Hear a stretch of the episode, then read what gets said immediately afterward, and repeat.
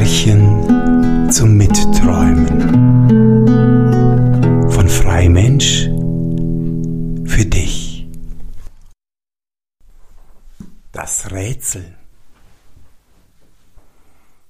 Es war einmal ein Königssohn, der bekam Lust, in der Welt herumzuziehen und nahm niemand mit als einen treuen Diener. Eines Tages geriet er in einen großen Wald. Und als der Abend kam, konnte er keine Herberge finden und wusste nicht, wo er die Nacht zubringen sollte.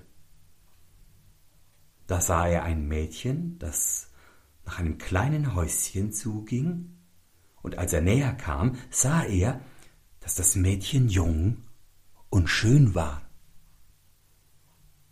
Er redete es an und sprach Liebes Mädchen, kann ich und mein Diener in dem Häuschen für die Nacht ein Unterkommen finden?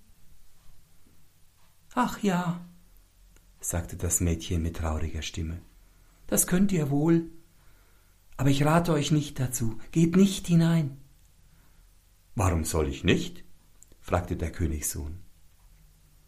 Das Mädchen seufzte und sprach Meine Stiefmutter treibt böse Künste Sie meint's nicht gut mit den Fremden? Da merkte er wohl, dass er zu dem Hause einer Hexe gekommen war. Doch weil es finster ward und er nicht weiter konnte, sich auch nicht fürchtete, so trat er ein. Die Alte saß auf einem Lehnstuhl beim Feuer und sah mit ihren roten Augen die Fremden an. Guten Abend, schnarrte sie und tat ganz freundlich. Lasst euch nieder und ruht euch aus. Sie blies die Kohlen an, bei welchen sie in einem kleinen Topf etwas kochte. Die Tochter warnte die beiden, vorsichtig zu sein, nichts zu essen und nichts zu trinken, denn die Alte braue böse Getränke. Sie schliefen ruhig bis zum frühen Morgen. Als sie sich zur Abreise fertig machten und der Königssohn schon zu Pferde saß, sprach die Alte Warte einen Augenblick, ich will euch erst einen Abschiedstrank reichen. Während sie ihn holte, ritt der Königssohn fort, und der Diener der seinen Sattel festschnallen musste, war allein noch zugegen, als die böse Hexe mit dem Trank kam. Das bring deinem Herrn, sagte sie. Aber in dem Augenblick sprang das Glas und das Gift spritzte auf das Pferd und war so heftig, dass das Tier gleich tot hinstürzte. Der Diener lief seinem Herrn nach und erzählte ihm, was geschehen war, wollte aber den Sattel nicht im Stich lassen und lief zurück, um ihn zu holen. Wie er aber zu dem toten Pferde kam, saß schon ein Rabe darauf und fraß davon. Wer weiß, ob wir heute noch etwas Besseres finden, sagte der Diener, tötete den Raben und nahm ihn mit. Nun zogen sie in dem Walde den ganzen Tag weiter, konnten aber nicht herauskommen. Bei Anbruch der Nacht fanden sie ein Wirtshaus und gingen hinein. Der Diener gab dem Wirt den Raben, den er zum Abendessen bereiten sollte. Sie waren aber in eine Mördergrube geraten.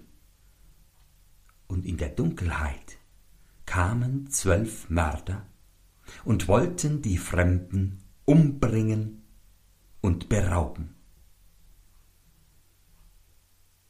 Ehe sie sich aber ans Werk machten, setzten sie sich zu Tisch. Und der Wirt und die Hexe setzten sich zu ihnen, und sie aßen zusammen eine Schüssel Suppe, in die das Fleisch des Raben gehackt war. Kaum aber hatten sie ein paar Bissen hinuntergeschluckt, so fielen sie alle tot nieder, denn dem Raben hatte sich das Gift von dem Pferdefleisch mitgeteilt. Es war nun niemand mehr im Hause übrig als die Tochter des Wirts, die es redlich meinte und an den gottlosen Dingen keinen Teil genommen hatte. Sie öffnete dem Fremden alle Türen und zeigte ihm die angehäuften Schätze. Der Königssohn aber sagte, sie möchte alles behalten. Er wollte nichts davon und ritt mit seinem Diener weiter. Nachdem sie lange herumgezogen waren, kamen sie in eine Stadt, worin eine schöne, aber übermütige Königstochter war, die hatte bekannt machen lassen, wer ihr ein Rätsel vorlegte, das sie nicht erraten könnte, der sollte ihr Gemahl werden. Erriete sie es aber, so müsste er sich das Haupt abschlagen lassen. Drei Tage hatte sie Zeit, sich zu besinnen. Sie war aber so klug, dass sie immer die vorgelegten Rätsel vor der bestimmten Zeit erriet.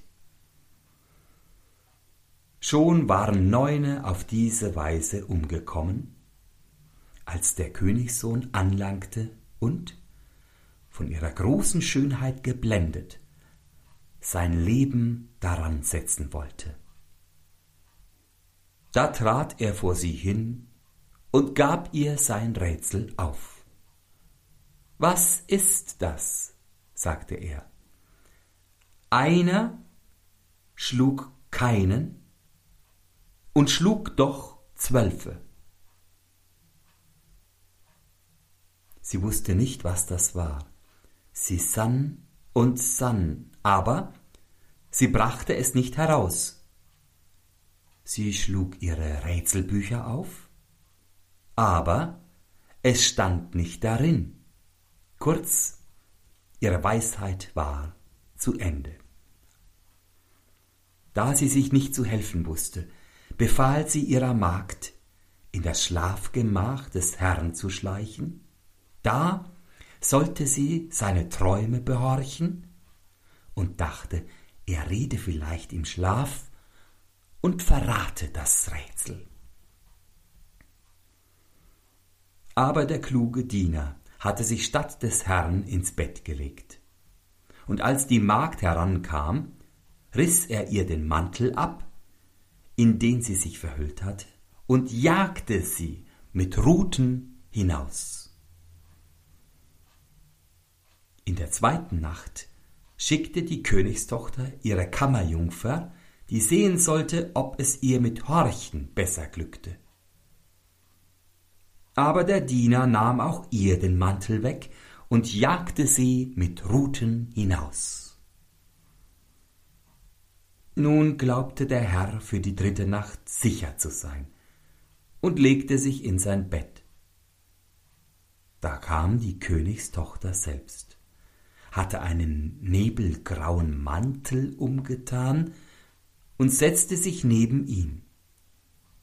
Und als sie dachte, er schliefe und träume, so redete sie ihn an und, und hoffte, er werde im Traume antworten, wie viele tun.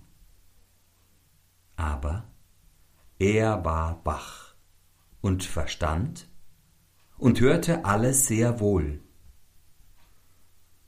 Da fragte sie, einer schlug keinen. Was ist das? Er antwortete, ein Rabe, der von einem toten und vergifteten Pferde fraß und davon starb. Weiter fragte sie, und schlug doch Zwölfe, was ist das? das sind zwölf Mörder, die den Raben verzehrten und daran starben. Als sie das Rätsel wusste, wollte sie sich fortschleichen. Aber er hielt ihren Mantel fest, dass sie ihn zurücklassen musste. Am andern Morgen verkündigte die Königstochter, sie habe das Rätsel erraten und ließ die zwölf Richter kommen und löste es vor ihnen. Aber der Jüngling bat sich Gehör aus und sagte, Sie ist in der Nacht zu mir geschlichen und hat mich ausgefragt, denn sonst hätte sie es nicht erraten. Die Richter sprachen, Bringt uns ein Wahrzeichen. Da wurden die drei Mäntel von dem Diener herbeigebracht, und als die Richter den Nebelgrauen erblickten, den die Königstochter zu tragen pflegte, so sagten sie Lasst den Mantel sticken mit Gold und Silber. So wird's euer Hochzeitsmantel sein.